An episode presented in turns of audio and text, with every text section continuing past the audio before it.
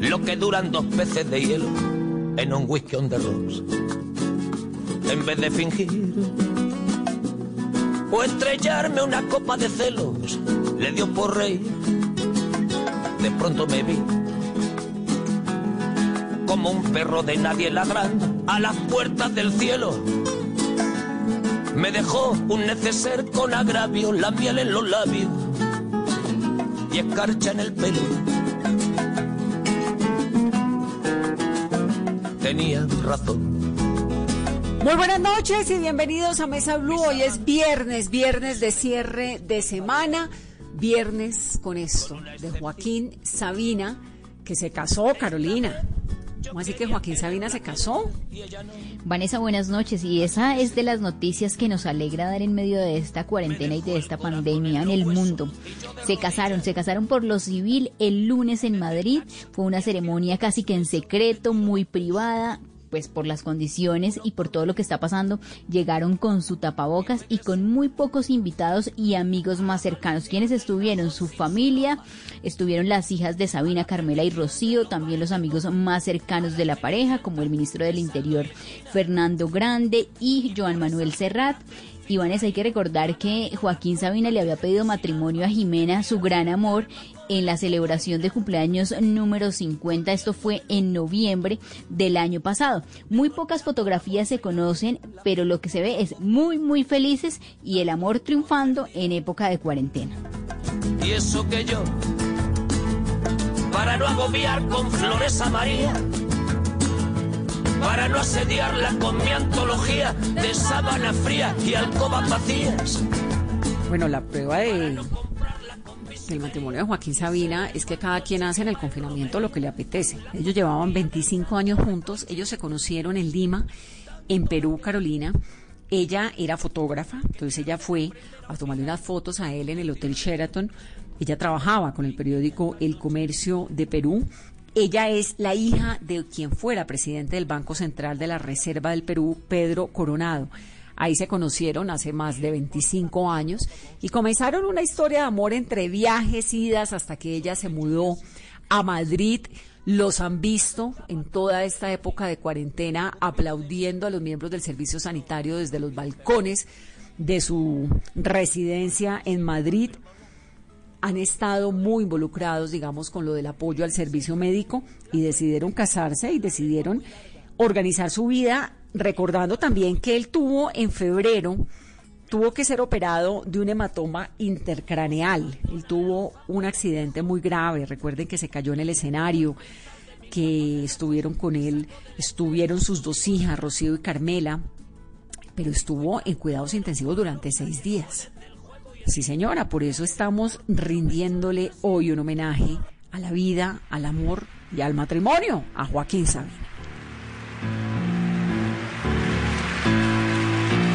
Vanessa, además se acuerda que esta historia de amor, eh, cuando ellos se conocen, cada uno tenía su pareja, cuando esas relaciones que ellos tenían terminaron, volvieron a, tener contacto y Jimena fue la que le envió una larga carta que él tardó cuatro meses en decidirse a abrir.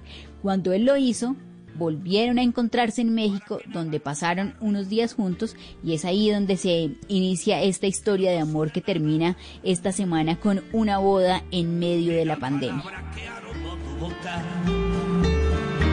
Ni lo que no dijeron las palabras, ni las cartas de amor que no tuvimos, ni tus sollozos junto a la ventana. ¿Para qué? Háganos amar. Que no nos una nada.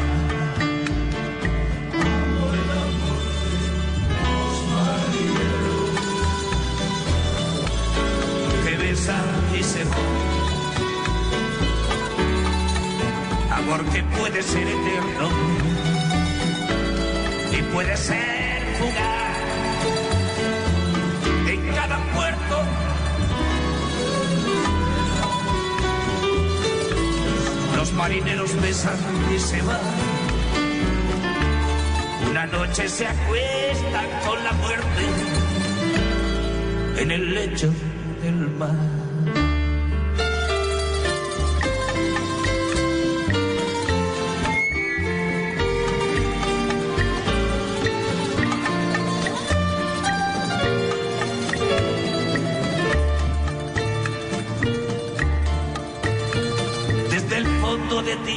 Y arrodillado. Un niño triste como yo nos mira por esa vida que arderá en sus venas. Tendrían que amarrarse nuestras vidas por esas manos, hijas de tus manos. Tendrían que matar las manos mías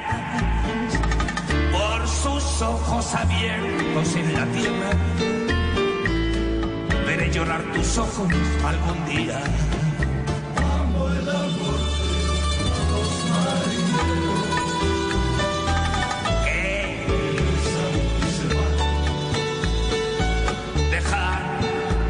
promesa. No vuelve nunca más.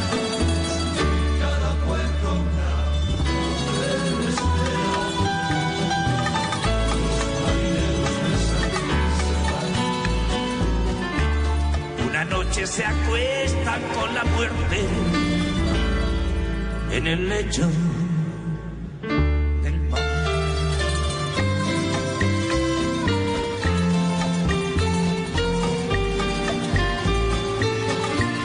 vida San Pablo Neruda.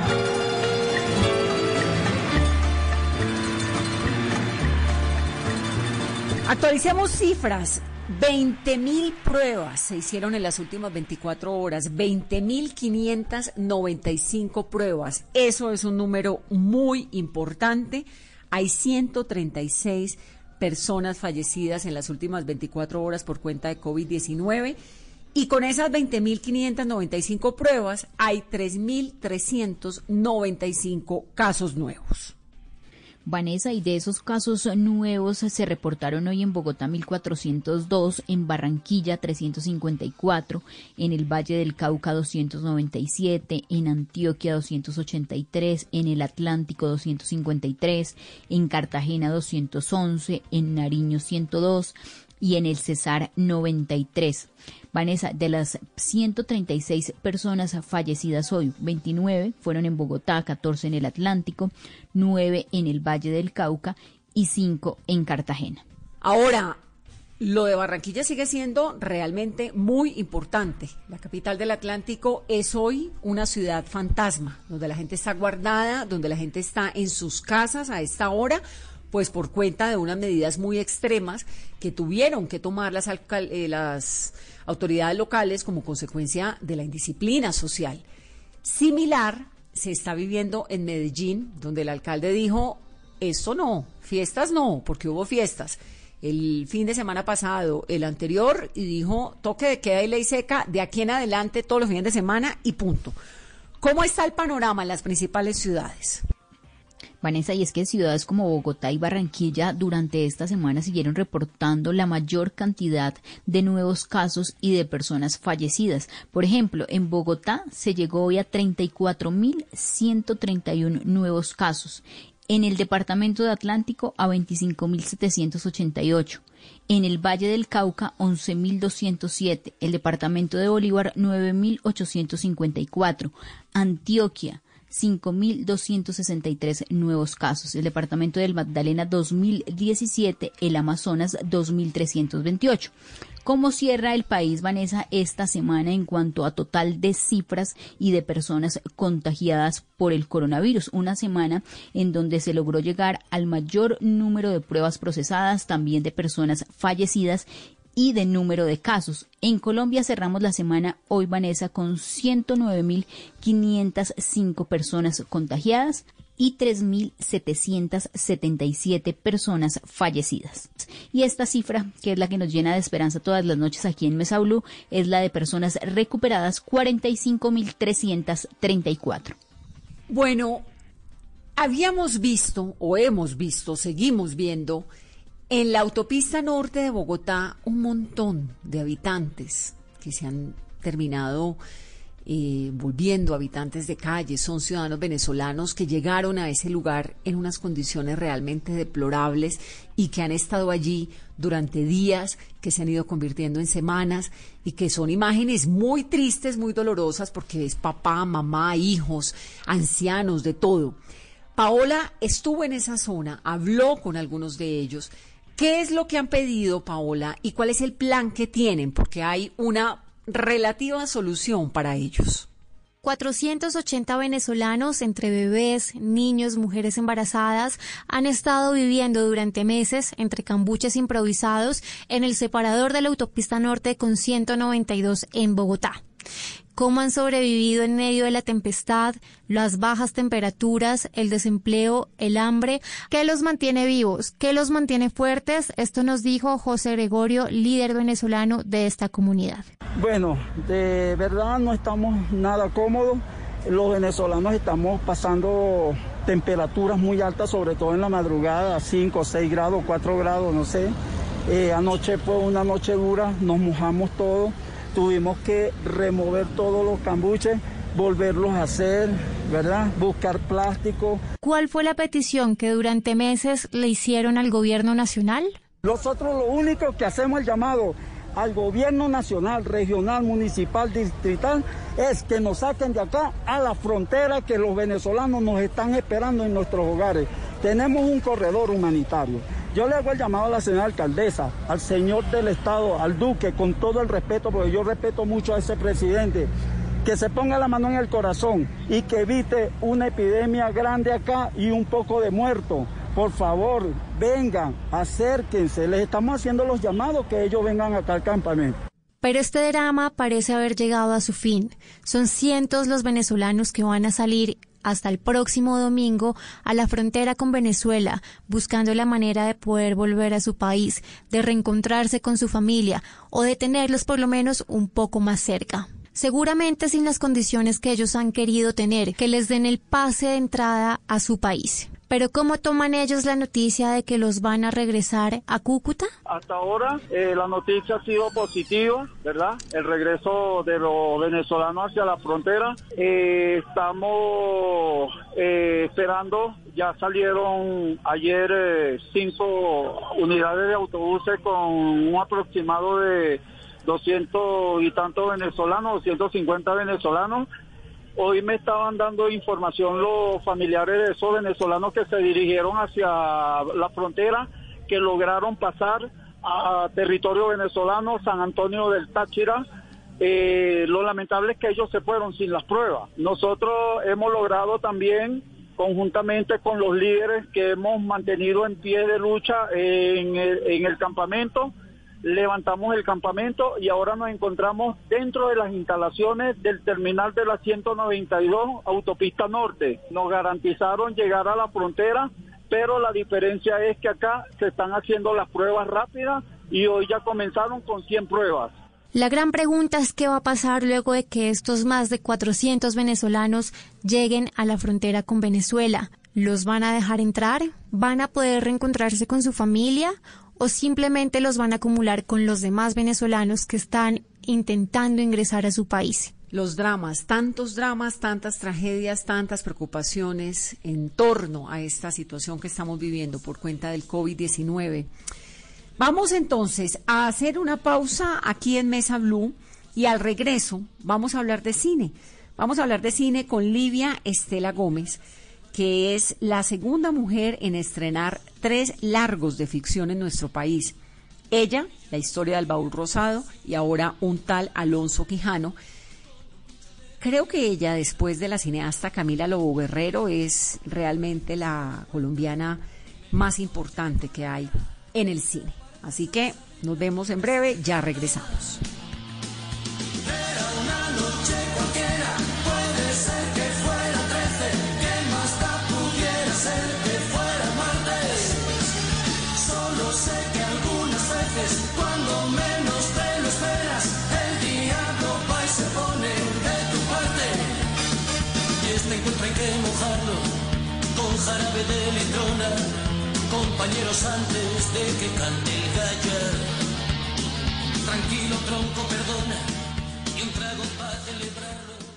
Estás escuchando Blue Radio. Aprovecha este espacio para descubrir nuevas pasiones. ¿Sabes tocar algún instrumento? ¿Te gusta pintar? ¿Cocinar? Es tiempo de cuidarnos y querernos. Banco Popular. Siempre se puede. Hoy, en 15 segundos, un millón de personas se conectaron 5.000 profesores están enseñando en línea y millones de colombianos trabajan duro desde casa. Sí, hoy tú también puedes hacer de este un día extraordinario. Banco Popular. Hoy se puede, siempre se puede.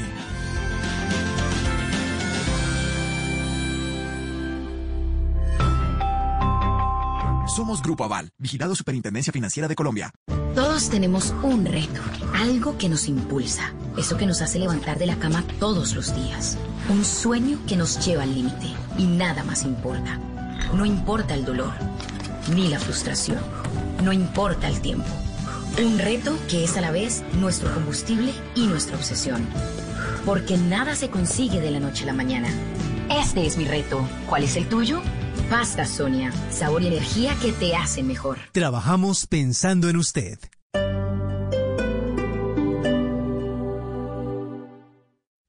Un grande nubarrón se alza en el cielo. Ya se aproxima una fuerte tormenta. Hola, hola familia, soy Alejandro Palacio y este sábado estaré en Casa Blue desde las 10 de la mañana para contarles sobre el regreso de Rafael Orozco, el ídolo ya llega la mujer que yo más quiero, por la que me desespero, ya hasta pierdo la cabeza. Patricia. Casa Blue, este sábado a las 10 de la mañana por Blue Radio y bluradio.com. La nueva alternativa. Esta noche en Blue 4.0. Hola amigos de Blue 4.0, les habla Pipe Peláez y quiero invitarlos para que este viernes hablemos un poco sobre mi música, sobre cómo la tecnología y el mundo digital han cambiado, la manera de consumir, por supuesto, nuestro arte y sobre todo para que hablemos de nuestro primer concierto digital. Recuerden, este viernes a las 9 de la noche. Un abrazo. Blue 4.0, lunes a viernes de 9 a 10 de la noche en Blue Radio. This podcast is sponsored by Cloud Optimizer. As a business owner or IT manager, are your cloud investment costs going up and you don't know why? It's time for Cloud Optimizer. As you migrate your business to the cloud, what you're spending and why you're spending it can get a little hazy. But Cloud Optimizer clears up the mystery and puts the cloud to work for you. Cloud Optimizer starts by analyzing usage patterns, right sizing resources, leveraging discounts you may not be aware of, implementing automation, and much more. And by reducing unnecessary expenses and maximizing performance, Cloud Optimizer guarantees you a savings of five times what you spend for their service. As you utilize cloud based services more and more, you don't have to lose sight or control of your spend. You can stay agile, streamline your costs, and optimize your performance, plus save significant money with Cloud Optimizer. Make the cloud work for you with Cloud Optimizer. Get a free assessment and find out how much you can save by going to cloudoptimizer.com. Go to cloudoptimizer.com for your free assessment. That's cloudoptimizer.com. La nueva alternativa.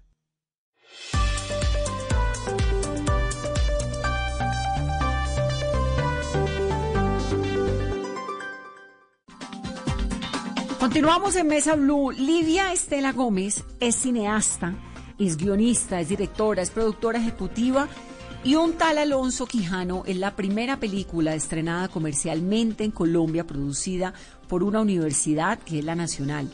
La realización estuvo a cargo de 80 estudiantes de la Escuela de Cine y Televisión y participan casi 20 actores de la ASAP, que es la Academia Superior de Artes de Bogotá de la Universidad Distrital. Bueno, vamos entonces a conversar con ella. Livia Estela ha hecho cine, ha hecho televisión, ha hecho largometrajes. Es Carolina, una mujer importante, ¿no? Dentro de la industria del cine. Decíamos antes de, de la pausa que cuando uno piensa en mujeres en el cine, pues inmediatamente piensa en Camila Lobo Guerrero. Pero Livia Estela está allí, encima, al lado. No, y es que además Vanessa, Livia Estela ha podido compartir ese conocimiento, esa trayectoria con sus estudiantes porque es amante de la academia. Ella ha sido profesora de la Universidad Nacional, de la Javeriana, de varias escuelas de cine, ha dirigido también varios proyectos culturales, también ha trabajado en España y en 2015 ella dirigió el largometraje titulado Ella, que se exhibió en varios festivales a nivel internacional y ganó el premio a Mejor Película en la competencia internacional del Festival Latinoamericano de Cine de Tigre en Argentina. Caballero andante de morir, ¿quién era realmente Dulcinea del Toro? Don Quijote y el Caballero del Bosque. Oh Dulcinea del Toboso, día de mi noche, gloria de mi pena. Es muy delgada la distancia que va de la cordura a la locura, ¿verdad? El maestro no está loco, es un pueblo. No interrumpáis un razonamiento que quiero haceros hasta que os disguste y enfade. No tengo ninguna hija. Qué ciego sos. ¿Por qué te cuesta tanto ver lo que tenés frente a tus ojos? No es ese mismo Livia, bienvenida a Mesa Blue. Un gusto tenerla aquí. Buenas noches, mucho gusto. Es un gusto estar aquí. Gracias por hacer cine en este momento. Y qué bien con estos estrenos, con un tal Alonso Quijano. ¿De dónde sale esa historia? Bueno, yo soy profesora de la Universidad Nacional, también estudié en la Universidad Nacional y es una historia que me viene desde, desde la época en que yo era estudiante. Eh, teníamos un profesor en una, en una electiva que tomé sobre Cervantes y el Quijote y el profesor entraba, entraba al salón de clase con la voz del Quijote. Entonces, pues ese, ese asunto tan particular pues empezó como a crear en mí la idea de traer un Quijote de la Mancha a Bogotá. Empecé a fantasear con Don Quijote y Sancho Panza por las calles, por el sistema de transporte, en fin. Y, y este es ya como el cumplimiento de esa fantasía, de ese sueño de, de traer a los personajes de la Mancha a Bogotá. ¿Qué tan fácil o tan difícil fue recrear y adaptar un personaje como Don Quijote, Sancho Panza, lo que hay en Bogotá, ese perfil del cachaco? Sí, lo que pasa es que yo lo que hago es una versión muy libre del Quijote, digamos, yo no hago una adaptación del libro, yo lo que tomo es los personajes, un poco para hacer una metáfora con respecto a, a cómo nos asumimos los seres humanos, cómo, cómo a veces creamos máscaras para nos queremos mostrar como si fuéramos otros para huir de nuestros dolores o para, para mostrarnos diferentes a los demás. Y es un poco una metáfora de eso, es aprovechar estos personajes tan conocidos y que están en la cabeza de todo el mundo y que todo el mundo sabe quiénes son y que y que hacen parte pues de nuestra de nuestra literatura y de nuestra de nuestra historia. Entonces como que como que es, es una excusa para, para hablar de, de, la, de, la, de la verdadera personalidad y de la máscara. Pero, pero pues obviamente los personajes, ¿no? Tenemos a Sancho Panza y Don Quijote en el Transmilenio, es muy particular esa imagen. Tenemos a Don Quijote luchando contra molinos de viento, que son los, los Transmilenios. Tenemos a Don Quijote y a Sancho Panza atravesando la, por la calle 26 en sus, en sus Rocinante y el Jumento, que realmente son unas motocicletas Vespa con, con cabeza de felpa. Y fue muy divertido, digamos que hacerla fue, fue, fue fuerte, fue difícil, pero fue muy divertido darnos como ese lujo, ese lujo de soñar, de soñar un poco y de jugar también, ¿no? También hay un poco de, hay un poco de ingenuidad y de juego en el fondo de todo esto que, que me encanta, me encanta, me encanta asumir el cine de esa manera, de una manera que sea también un poco, un poco jugar con los elementos y plantearle al espectador una propuesta diferente. Livia, ¿y qué fue lo más difícil? Uy, lo más difícil de todo este proceso fue que como no pudimos hacer el rodaje en continuidad, las películas se hacen consumiéndose como en una piscina durante seis semanas, cinco semanas, pero en este caso no se pudo por diferentes problemas de producción y de logística, no pudimos hacer el rodaje en continuidad y hubo espacios de tiempo entre, entre una etapa del rodaje y otra, y en uno de esos espacios de tiempo, eh, el actor Manuel José Sierra, que, que vivía en Cali, en su casa en Cali, se subió por una escalera y se cayó, se pegó en la cabeza y se murió. Faltando 10 escenas para terminar el rodaje de la película. Ese fue ese fue como el momento más difícil porque pues teníamos como la idea de que nos faltaba media película. Nos faltaba hacer media película todavía, pero con Manuel José solamente teníamos 10 escenas, pero pero solventar ese ese impasse porque además le, lo queríamos, ¿no? No era solamente que la película se viera afectada, sino que Manuel José era mi amigo de muchos años, entonces pues ese fue como el impasse, el más difícil de todos porque si, te, si me pongo a contar podría durar un programa de cuatro o cinco horas. Pero bueno, No, pero uno cómo se recupera después de en medio de este rodaje, de que estás cumpliendo un sueño y se te va uno de los actores que además es tu amigo.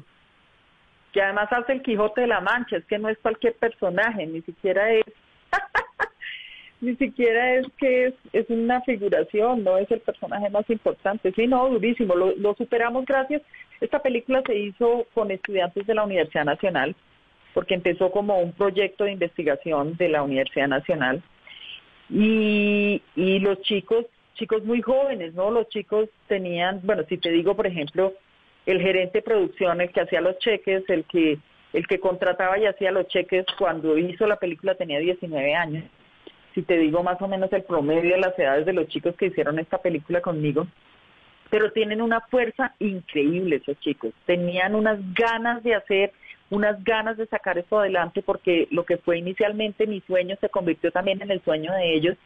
Entonces ellos fueron los que me levantaron del, del piso y me dijeron, no, profe, vamos para adelante y vamos a hacerla y encontremos soluciones y las encontramos. Realmente hay mucha gente que ve la película y no se da cuenta del cambio de actor.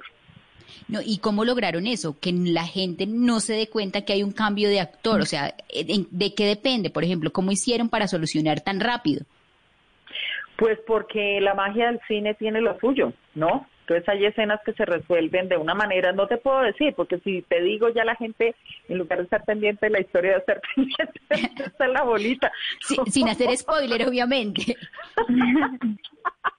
no, no, lo que te digo es que todo lo solucionamos con la magia del cine. Es decir, hay, hay yo creo que son de las 10 escenas yo eliminé dos del guion, solamente finalmente son solo ocho pero de esas ocho, solo creo que hay dos en donde se nota el cambio de actor. Me parece que el resto es, es bastante impecable. De hecho, hay mucha gente que ni siquiera se da cuenta. Entonces, básicamente la respuesta es con la magia del cine. No puedo darte otra respuesta.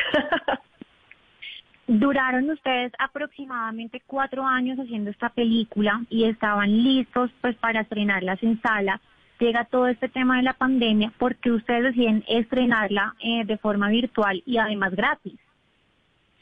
Bueno, sí, esa es, esa es una gran pregunta que además que además atraviesa otros temas en general de la distribución y la exhibición en Colombia, ¿no? Las, las dinámicas se están cambiando. Si yo te digo con mis otras dos películas, con la historia del baúl rosado, yo, yo tuve muy buenos números en taquilla. Con ella no tuve un muy buen desempeño, pero, pero digamos yo hice con ella, hice seis mil espectadores en un, en un mes y ahora vamos en, hemos superado ya las 65 mil vistas en día y medio. Entonces los, los números son bastante, digamos, bastante grandes y yo creo que eso hace que, que haya toda una reflexión, ¿no? Sobre la distribución y la exhibición. El problema es la moneda, el dinero, ¿no? Porque sí, el tema de los recursos. Claro, porque somos un, medio que requiere vivir de este, de este oficio, pero entonces eso, digamos un poco también sabíamos a dónde voy es que yo quería que también esta película como como, como había sido producida, empezada, financiada por la Universidad Nacional, se inició como un proyecto de investigación, tiene otras condiciones de financiación. Entonces podía de una u otra manera servir de piloto para poner sobre la mesa el tema de que tienen que empezar a cambiar las dinámicas del mercado de distribución y exhibición porque no es que el público no quiera ver cine colombiano, es que hay otras cosas que hay que poner sobre la mesa y que hay que empezar a plantearse.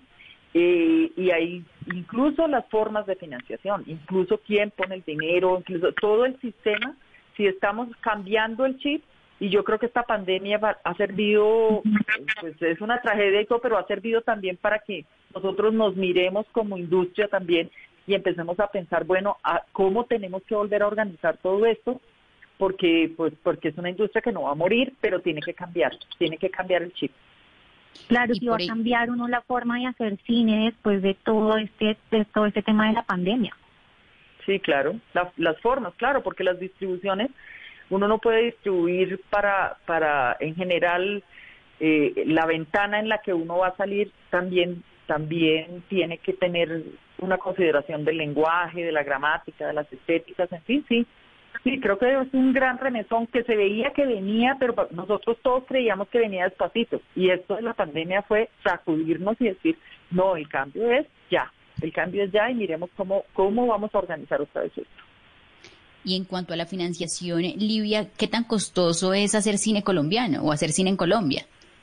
Carísimo, carísimo, menos caro que, que en otras cinematografías, que en otros países pero yo tengo proyectos que llevo años tratando de encontrar el dinero que no que no que no encuentro cómo que valen mil millones dos mil millones de pesos. Esta película se pudo esta que está saliendo hoy en día eh, se pudo hacer con mucho menos dinero pero pero también porque la Universidad Nacional de Colombia hizo una apuesta fuerte una apuesta grande en personal en equipos en locaciones en muchísimos, digamos, muchísimos recursos que la universidad tiene para su funcionamiento fueron puestos a, disposición de nosotros y por eso fue posible hacerlo con mucho menos dinero, pero hacer cine es, carísimo, es, muy, muy caro. Y por ejemplo, eh, Livia, ¿cuál es el proceso? Un, grupo de estudiantes o una productora tiene su idea, quiere materializarla y, y le falta el dinero. O sea, desde el gobierno, por ejemplo, ¿hay algún tipo de financiación? Sí, claro. Existe el Fondo para el Desarrollo Cinematográfico. Por fortuna existe y existe desde hace, desde hace bastante tiempo. Eh, y es un, digamos, es un fondo que, que canaliza los recursos de, todo de todos los impuestos del sector, del sector distribuidores, productores, exhibidores. Va a ese fondo eh, los, los impuestos y ese fondo se reparte, se redistribuye para que se puedan producir películas colombianas. Por eso es que desde hace varios años, desde hace ya creo que son 20 años que tiene ya la ley de cine. Eh, por eso es que desde, desde esa fecha para acá se han empezado a producir y a exhibir y a ver muchas más películas colombianas. Por eso existimos, por el Fondo para el Desarrollo Cinematográfico. Pero en este caso, en esta película, en un tal Alonso Quijano, pues aunque tiene el premio de guion del fondo, eh, yo quise, digamos, quise hacer un proyecto que fuera completamente diferente no tiene, no tiene dineros del fondo, tiene un pequeño aporte de la empresa privada, pero lo que tiene es eh, como toda la fuerza y la infraestructura de la universidad puesta ahí en una en una apuesta que busca pues por primera vez eh, que los chicos tengan la experiencia de vivir el set el set profesional de estar en, en un set de rodaje profesional y es también una apuesta pedagógica, digamos, es un proyecto que es que es diferente, pero al final del camino es una película comercialmente que, que, se exhibe como se podría exhibir cualquier película comercialmente. Y de hecho íbamos a salir a las salas antes de la pandemia, pero lo que decidimos fue aprovechar la oportunidad también para mirar este tema del cambio de la distribución y la exhibición. ¿Cuál es su historia con el cine, Livia? ¿De dónde sale ese amor por el cine? Yo caí en el cine, digamos que por accidente, ¿no? Yo, yo era actriz de teatro, fui durante mucho tiempo actriz de teatro, estudié teatro, estudié para ser actriz de teatro, pero eh, yo caí en un momento en el que el teatro estaba en mala racha, ¿no? Estaban, la Escuela Nacional de Arte Dramático había cerrado, la que existe hoy en día, que es la SAP, no existía todavía, los grupos estaban casi todos en bancarrota, estaban cerrando, fue la época en que cerró el TPB, en que cerraron muchos grupos y yo me vi, yo soy de yo soy de provincia, yo soy del Socorro Santander y mi familia vivía en Bucaramanga y yo me vine a Bogotá buscando la vida y un poco buscando el teatro en un momento en el que en el que todas las puertas se cerraban. Entonces alguien me dijo, la Escuela de Cine y Televisión tiene abiertas las inscripciones. Y yo dije, bueno, miremos de golpe. El cine y el teatro son hermanitos. Y resulta que, que lo que no había encontrado en el teatro, ¿no? Luego yo descubrí que yo no era buena actriz, que me iba mejor era escribiendo y dirigiendo. Y encontré, en la Escuela de Cine encontré el camino. Entonces como que, como que en un principio no, no nació como por inspiración, sino un poco como por accidente pero una vez me instalé allí, pues ya no me consigo de otra manera, o sea, todavía tengo muchas historias por contar, todavía tengo tengo muchas películas en cola, tengo muchas ganas de hacer cosas, soy profesora todos los días, vivo la experiencia también de, de la fuerza de la gente joven, de sus ideas, en fin, en fin, ahora soy una completa apasionada, pero pues la cosa no, no empezó de esa manera. Y además que debe ser muy difícil poder sorprender a alguien que ha trabajado tanto tiempo eh, siendo profesora, dirigiendo, produciendo. Eh, por ejemplo, Livia, ¿qué ve? ¿Qué película la sorprende? ¿O la ha sorprendido?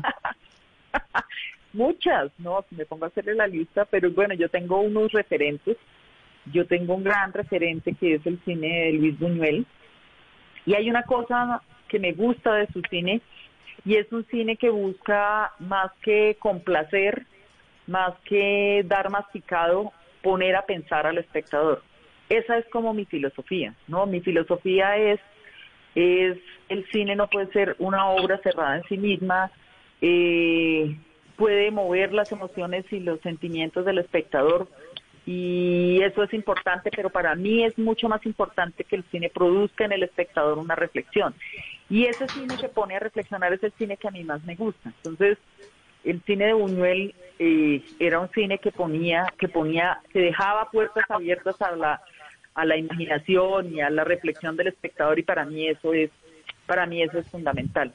Hay en general muchos directores que me gustan, muchos, muchos, muchos. O sea, a ver, si te digo una película que me llegue así rápidamente a la cabeza, El hijo de Saúl de Laszlo Nemes, por ejemplo, es una película que me parece de las de las últimas, pues de las contemporáneas, es una película que me parece que es muy fuerte en su manera de relacionarse con el espectador, de meter al espectador en la historia, de meterlo a los hornos, ¿no? A los hornos nazis.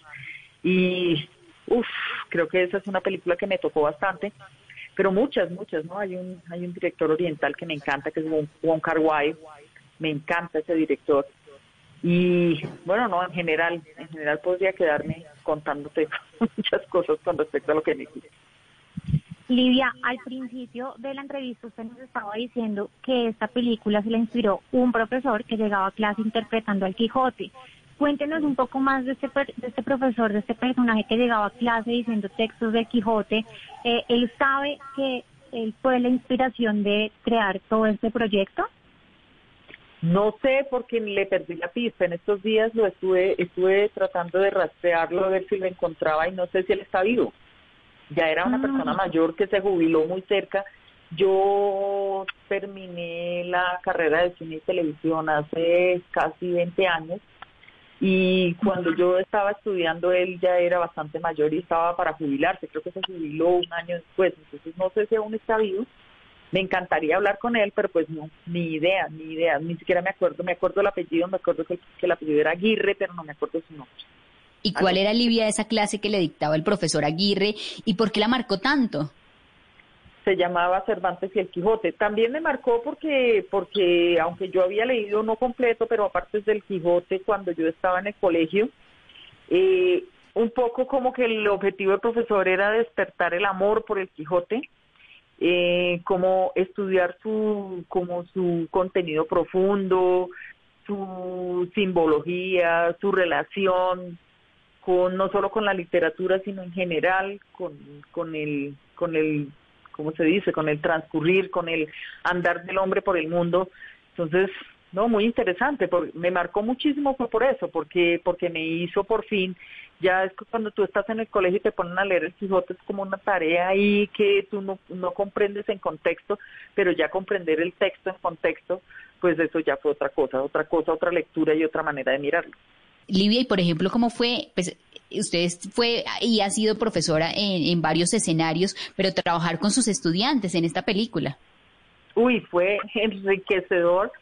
Mis estudiantes tienen, tienen, bueno, primero el profesionalismo, eso me sorprendió, ¿no? Porque no, uno no, yo no puedo negar que en un principio cuando me dijeron que, que cuando, cuando fui, cuando tomamos la decisión, yo hice una reunión con los chicos y los chicos jamás en su vida habían leído un guion para largometraje, es decir, que, que muchos de ellos el primer guion para largometraje que leyeron fue la película que hicieron, es decir, eh, había como, como muchas ganas y poca experticia, entonces eso daba un poquito de susto, al principio eso daba un poquito de susto, pero una vez empecé a trabajar con ellos, ellos me demostraron que tenían como la capacidad suficiente para para asumir el reto, para, para lograrlo, entonces pues fue fue encantador, fue enriquecedor.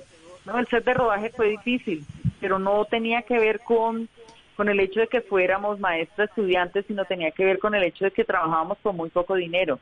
Y trabajar con muy poco dinero, pues, pues trae dificultades en el set de rodaje, trae problemas. pero al final la solventamos y pudimos sacar adelante el trabajo y aquí está, aquí está para todos los espectadores. La película se estrenó el primero de julio y va gratis hasta el 15, ¿verdad? Sí, hasta el 15 en el canal de YouTube de la Universidad Nacional. ¿Y qué proyectos vienen, Livia? Bueno, tengo otros proyectos muy diferentes todos. Yo creo que si algo me ha caracterizado es que cada película mía es diferente, muy diferente de la otra. Entonces, sí, tengo, tengo por ejemplo un gran sueño y es poder, poder, poder hacer una película en Santander. Yo soy santanderiana, vivo en Bogotá hace casi 30 años y pues tengo así como en el corazón, en el corazoncito metido el asunto de que quiero hacer una película en Santander y llevo muchos años buscando la financiación. Es una bonita historia, es la historia de un titiritero errante que va por los pueblos. Y, y pues bueno, ese es como el proyecto que, que más, mi proyecto más soñado. Pero hay muchos otros, tengo más o menos siete películas en desarrollo en búsqueda de, de financiación, en búsqueda de recursos. ¿Y cómo le ha ido con estos días de, de cuarentena? Ya casi más de tres meses, ¿no? Uy, qué horror son difíciles, ¿no? Y sobre todo que soy maestra y las clases en este escenario son muy complejas, muy complejas. Esta mañana lo hablaba con los estudiantes, ¿no? Entonces una chica decía, profe, ¿qué hacemos para que uno como estudiante se pare de la cama, no, no ponga el teléfono o el computador ahí al lado y se pare de la cama y de verdad preste atención, porque es que en este sistema uno no presta atención. Y ese es el gran reto, ¿qué hacemos los maestros? ¿Qué nos inventamos para nosotros los maestros ha sido muy difícil, muy difícil. Casi nadie ha reconocido esto. Yo he visto, yo misma tuve unos días de mucha depresión y he visto compañeros muy deprimidos porque pues es que uno como maestro también vive un poco de la de la interacción con los estudiantes, de verse la cara, de, de compartir, no, yo creo que se enseña más más en los en los en los espacios en los que propiamente no está tratando uno de llenarlos de conocimientos, y entonces esta interlocución totalmente interrumpida y esta distancia y esta frialdad a través del computador, no, no, ha sido, para mí no ha sido fácil, no ha sido fácil sobre todo en mi labor como maestra. Y enseñar a realizar, imagínate, enseñar a realizar cuando ellos les toca todo hacerlo con la cámara de su computador, no, es, es difícil, difícil. y además que se pierde algo tan sencillo y es esa cercanía, por ejemplo, lo que tú dices, se enseña uno más a veces en ese café que se toma con su estudiante en la cafetería o en esos minutos que habla en el pasillo. Exactamente, esos espacios de interlocución forman, forman la personalidad, ¿no? Yo, yo lo, lo vi el otro día en un video que alguien mandó. y se, se aprende mucho más. Ninguna, ninguna plataforma, tú puedes decir que ninguna plataforma te cambió la vida, pero a lo mejor sí puedes decir que un profesor te cambió la vida. Y no es, no es a través de esos mecanismos. Yo entiendo y agradezco que la tecnología haya llegado al punto en que llegó para que por lo menos sea viable, pero los chicos y los profesores estamos pasando por un momento muy, muy difícil, realmente muy difícil. Y por ejemplo, no sabemos hasta cuándo. En la Universidad Nacional ya han dicho este año ya seguirán las clases eh, virtuales. Sí, así es. Sí, cuando lo escuché que lo dijo la rectora, casi me siento a llorar porque mm, porque ha sido difícil y entonces el semestre entrante todavía va a ser igual de difícil. Uf, qué fuerte, qué fuerte. ¿Y, y, cómo se van a recuperar también las clases prácticas? Sí, ese es, ese es el asunto, que los chicos que perdieron sus clases prácticas, pues no las van a poder recuperar. Luego, luego yo creo que tendremos que inventarnos también en la escuela algunas prácticas para ellos que suplan eso, ¿no? Porque las horas en set de rodaje, eso quién se los devuelve, ¿no? Eso, si no tuvieron las horas, muchas veces en esta profesión son, como dicen, horas de vuelo, y si no tuvieron las horas de vuelo, hay cosas que no se resumen con pararse, echar un discurso en frente del salón, en el salón de clases. Entonces, ellos necesitan vivir la experiencia y esa experiencia ya no la vivieron porque ya les tocó la mala suerte de, vivir esas prácticas en esa en esa pandemia pues yo creo que nos tendremos que inventar unas prácticas que les permitan a los chicos no perder eso.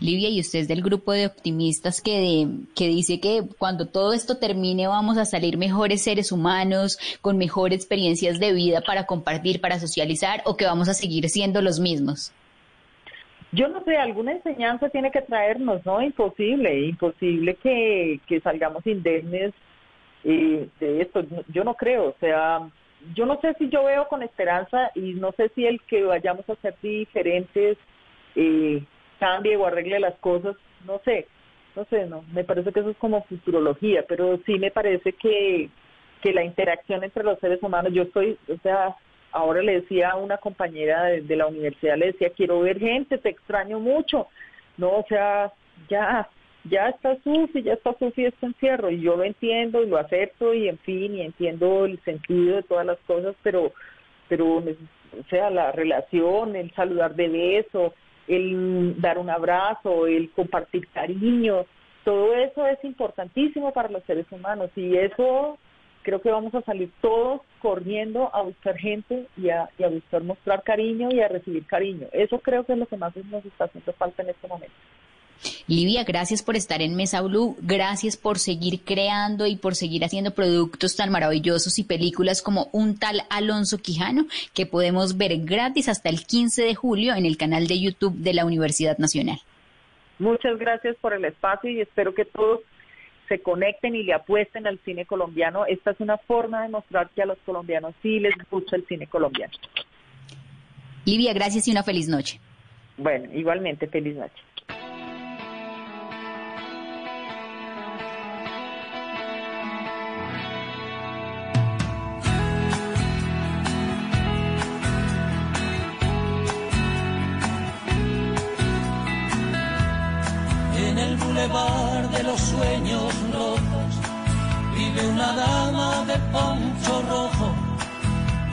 Plata y carne morena. Estamos hoy viernes hablando de cine, hablando de música, de la actualización de las noticias de COVID-19 y de Joaquín Sabina, que tiene 71 años y que se casó con la mujer con la que ha estado durante 25 años una ceremonia muy íntima, un romance pues de un cuarto de siglo y decidieron casarse y decidieron tener oficializar una relación de tantos años juntos, divinos los dos, y estuvieron allí participando de la oficialización de una historia de amor. Por eso esta noche estamos hablando y contándoles a ustedes de Joaquín Sabina, Escuchen. De mil noches en vela, se dejó el corazón en Madrid, quien supiera reír. Llora por el bulevar de los sueños. Varios datos de Joaquín Sabina, por ejemplo, en 1970, en una manifestación contra Franco, lanzó una bomba Molotov contra una sucursal del Banco Bilbao en España y por eso se tuvo que exiliar.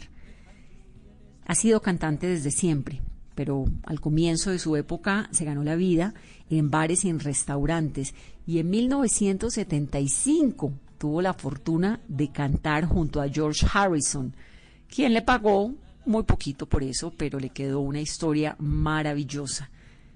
Joaquín Sabina arrancó a los 14 años a escribir poesía, a componer música para la banda que tenía en aquella época que se llamaba Mary Jones. Y mientras vivió esos años del exilio en Londres, en su casa se refugiaban miembros de la ETA. Años después, él pidió perdón por eso. Dijo que eran personas encantadoras, que pegaban tiros en la nuca, que no le parecía gracioso y que hacían muy mal, pero que lo perdonaran. Y esta canción, escúchela porque es de lo más lindo que tiene, como un dolor de muelas, hace parte del disco Dímelo en la calle y fue parcialmente escrita por el subcomandante Marcos del Ejército Zapatista Mexicano de Liberación Nacional. Como si llegara a buen puerto mis ansias, como si hubiera donde hacerse fuerte como si hubiera por fin destino para mis pasos. Como si encontrara mi verdad primera. Como traérselo hoy cada mañana. Como un suspiro profundo y quedo. Como un dolor de muelas aliviado. Como lo imposible por fin hecho. Como si alguien de veras me quisiera. Como si al fin un buen poema me saliera. Una oración.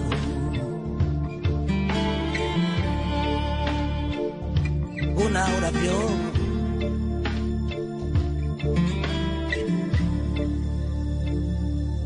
como si la arena cantara en el desierto. Los cantos de sirena del mar muerto. Si En el año 2001, este genio de la música, Joaquín Sabina, sufrió un infarto cerebral y esto lo llevó a una gran depresión y al retiro temporal de los escenarios. Durante cuatro años estuvo alejado de su público y volvió y volvió con toda. Hizo conciertos con Ana Belén, con Serrat, ese disco maravilloso que tiene con Serrat. Y por eso lo que le ocurrió este año en enero, en febrero, que comentábamos hace unos momentos, pues fue tan determinante. Por eso tal vez decidió finalmente casarse. Es Joaquín Sabina. Estamos escuchándolo esta noche. Estamos regalándoles música de Sabina hoy viernes aquí en Mesa.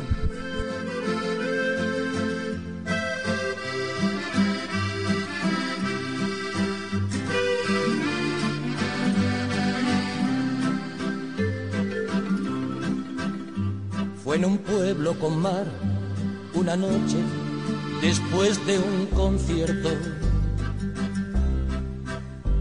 Tú reinabas detrás de la barra del único bar que vimos abierto. Cántame una canción al oído y te pongo un cubata con una condición que me dejes abierto el balcón de tus ojos de gata. Loco por conocer los secretos de tu dormitorio. Esa noche canté al piano del amanecer todo mi repertorio. Los clientes del bar, uno a uno, se fueron marchando. Tú saliste a cerrar, yo me dije, cuidado chaval, te estás enamorando. Luego todo pasó, de repente, tu dedo en mi espalda dibujó un corazón y mi mano le correspondió debajo de tu falda Caminito al hostal nos besamos en cada farola. Era un pueblo con mar. Yo quería dormir contigo y tú no querías dormir sola.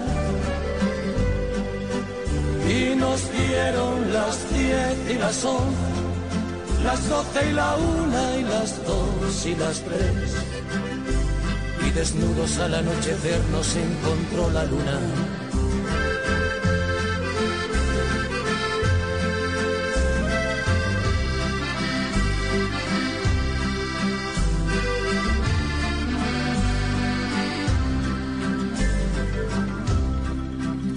Nos dijimos adiós, ojalá que volvamos a vernos verano acabó, el otoño duró lo que tarda en llegar el invierno. Y a tu pueblo el azar, otra vez, el verano siguiente, me llevó y al final del concierto me puse a buscar tu cara entre la gente. Y no hallé quien de ti me dijera ni media palabra. Parecía como si me quisiera gastar el destino una broma macabra.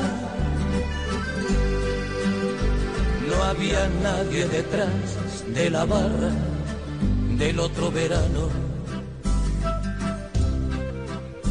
y en lugar de tu bar me encontré una sucursal del Banco Hispanoamericano. Tu memoria vengué a pedradas contra los cristales. Sé que no lo soñé, protestaba mientras me esposaban los municipales. En mi declaración alegué que llevaba tres copas. Y empecé esta canción en el cuarto donde aquella vez te quitaba la ropa. Y nos dieron las diez y las once, las doce y la una y las dos y las tres. Y desnudos al anochecer nos encontró la luna y nos dieron las diez y las once, las doce y la una y las dos y las tres. La mamá de Joaquín Sabina era ama de casa, el padre era policía. Y justo cuando tenía 19 años, lo detuvo su propio padre por pertenecer entonces al Partido Comunista que adelanta sabiendo mi nombre. Cuando vivió en Londres, exiliado, Sabina montó un cineclub en su casa, donde expuso todas las películas que había en ese momento de Luis Buñuel, que en esa época estaban prohibidas en España. Siempre ha sido contestatario, siempre ha sido ha ido en contra de lo que está ocurriendo en ese momento siempre ha hecho literalmente lo que se le ha dado la gana. Ha cantado como los dioses y tiene las mejores letras que hay, de las mejores. Sus influencias musicales, Bob Dylan, Leonard Cohen, Billie Holiday, José Alfredo Jiménez, el gran José Alfredo Jiménez, el polaco Goyeneche, Joan Manuel Serrat, Paco Ibáñez, Silvio Rodríguez, Pablo Milanés, Juan Luis Guerra, Rubén Blades y Charlie García. Con esos gustos musicales, lo mínimo que sale es esto. Joaquín Sabina, que sigue leyendo la prensa, dos horas diarias dedica de su vida a leer los periódicos.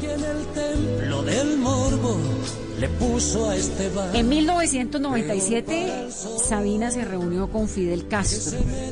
Fue la primera de muchas reuniones y muchas ocasiones que tuvieron justos, que tuvieron juntos, que hablaron, que compartían esa ideología de izquierda. Es un hombre que prefiere la noche sobre el día es Joaquín Sabina. Nos buscamos como dos estudiantes en celo. Un piso antes del séptimo cielo se abrió el ascensor. Nos sirvió para el último gramo el cristal de su foto de boda. No faltó ni el desfile de moda de ropa interior. En mi casa no hay nada prohibido, pero no vayas a enamorarte. Con el alba tendrás que marcharte para no volver, olvidando que me has conocido, que una vez estuviste en mi cama hay caprichos de amor que una dama no debe tener. Peor para el sol que se mete a siete. Y terminamos el programa de hoy escuchando a Joaquín Sabina. Descansen, tengan un fin de semana sensacional, cuídense, cocinen, quédense en casa. No hay que salir a nada si no es necesario.